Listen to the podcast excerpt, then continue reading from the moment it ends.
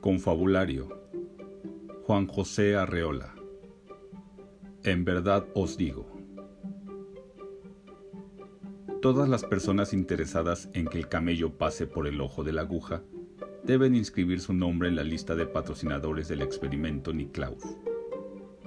Desprendido de un grupo de sabios mortíferos, de esos que manipulan el uranio, el cobalto y el hidrógeno, Arpad Niklaus deriva sus investigaciones actuales a un fin caritativo y radicalmente humanitario, la salvación del alma de los ricos.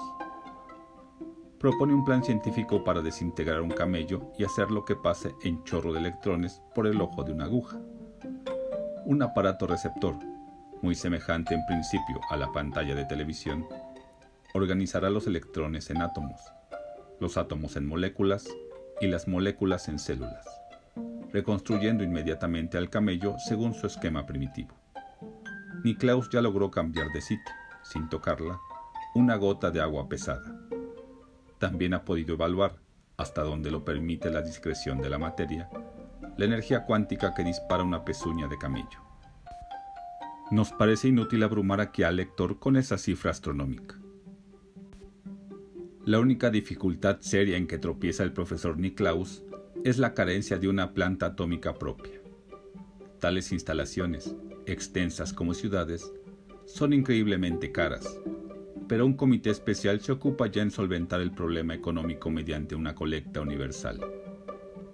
Las primeras aportaciones, todavía un poco tímidas, sirven para costear la edición de millares de folletos, bonos y prospectos explicativos así como para asegurar al profesor Niklaus el modesto salario que le permite proseguir sus cálculos e investigaciones teóricas, en tanto se edifican los inmensos laboratorios. En la hora presente, el comité solo cuenta con el camello y la aguja. Como las sociedades protectoras de animales aprueban el proyecto, que es inofensivo y hasta saludable para cualquier camello, Niklaus habla de una probable regeneración de todas las células, los parques zoológicos del país han ofrecido una verdadera caravana. Nueva York no ha vacilado en exponer su famosísimo dromedario blanco. Por lo que toca la aguja, Arpad Niklaus se muestra muy orgulloso y la considera piedra angular de la experiencia. No es una aguja cualquiera, sino un maravilloso objeto dado a luz por su laborioso talento. A primera vista podría ser confundida con una aguja común y corriente la señora Niklaus, dando muestra de fino humor, se complace en surcir con ella la ropa de su marido. Pero su valor es infinito. Está hecha de un portentoso metal todavía no clasificado, cuyo símbolo químico, apenas insinuado por Niklaus, parece dar a entender que se trata de un cuerpo compuesto exclusivamente de isótopos de níquel. Esta sustancia misteriosa ha dado mucho que pensar a los hombres de ciencia no ha faltado quien sostenga la hipótesis risible de un osmio sintético o de un molibdeno aberrante, o quien se atreva a proclamar públicamente las palabras de un profesor envidioso que aseguró haber reconocido el metal de Niklaus bajo la forma de pequeñísimos grumos cristalinos enquistados en densas masas de siderita.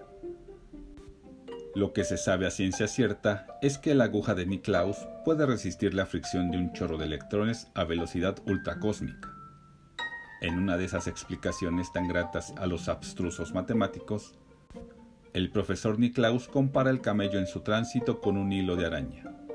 Nos dice que si aprovechamos ese hilo para tejer una tela, nos haría falta todo el espacio sideral para extenderla, y que las estrellas visibles e invisibles quedarían allí prendidas como brisnas de rocío. La madeja en cuestión mide millones de años luz, y Niklaus ofrece devanarla en unos tres quintos de segundo.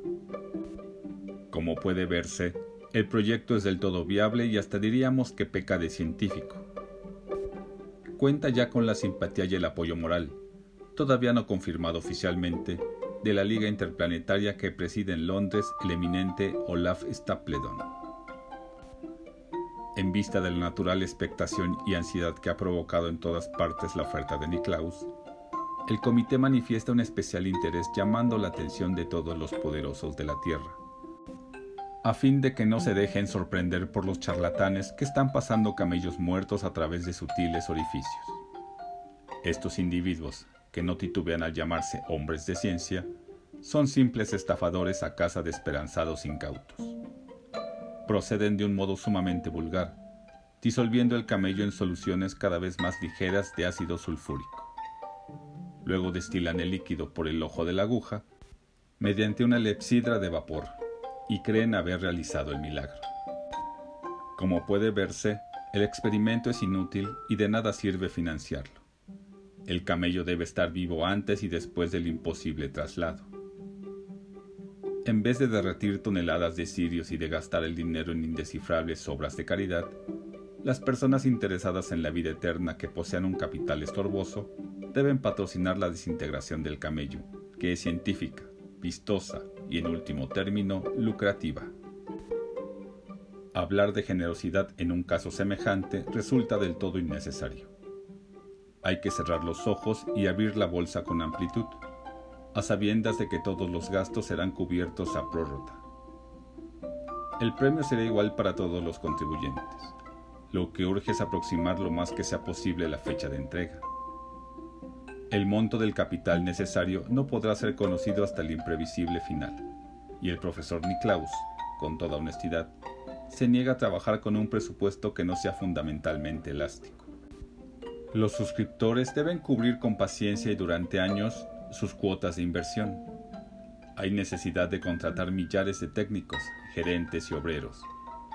Deben fundarse subcomités regionales y nacionales, y el estatuto de un colegio de sucesores del profesor Niklaus no tan solo debe ser previsto, sino presupuesto en detalle, ya que la tentativa puede extenderse razonablemente durante varias generaciones. A este respecto no está por demás señalar la edad provecta del sabio Niklaus.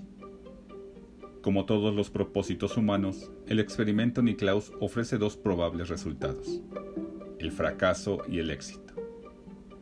Además de simplificar el problema de la salvación personal, el éxito de Niklaus convertirá a los empresarios de tan mística experiencia en accionistas de una fabulosa compañía de transportes.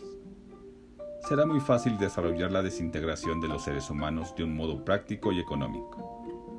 Los hombres del mañana viajarán a través de grandes distancias, en un instante y sin peligro, disueltos en ráfagas electrónicas. Pero la posibilidad de un fracaso es todavía más halagadora, si Arpad Niklaus es un fabricante de quimeras y a su muerte le sigue toda una estirpe de impostores, su obra humanitaria no hará sino aumentar en grandeza, como una progresión geométrica, o como el tejido de pollo cultivado por Carrel. Nada impedirá que pase la historia como el glorioso fundador de la desintegración universal de capitales. Y los ricos, empobrecidos en serie por las agotadoras inversiones, entrarán fácilmente al reino de los cielos por la puerta estrecha, el ojo de la aguja, aunque el camello no pase.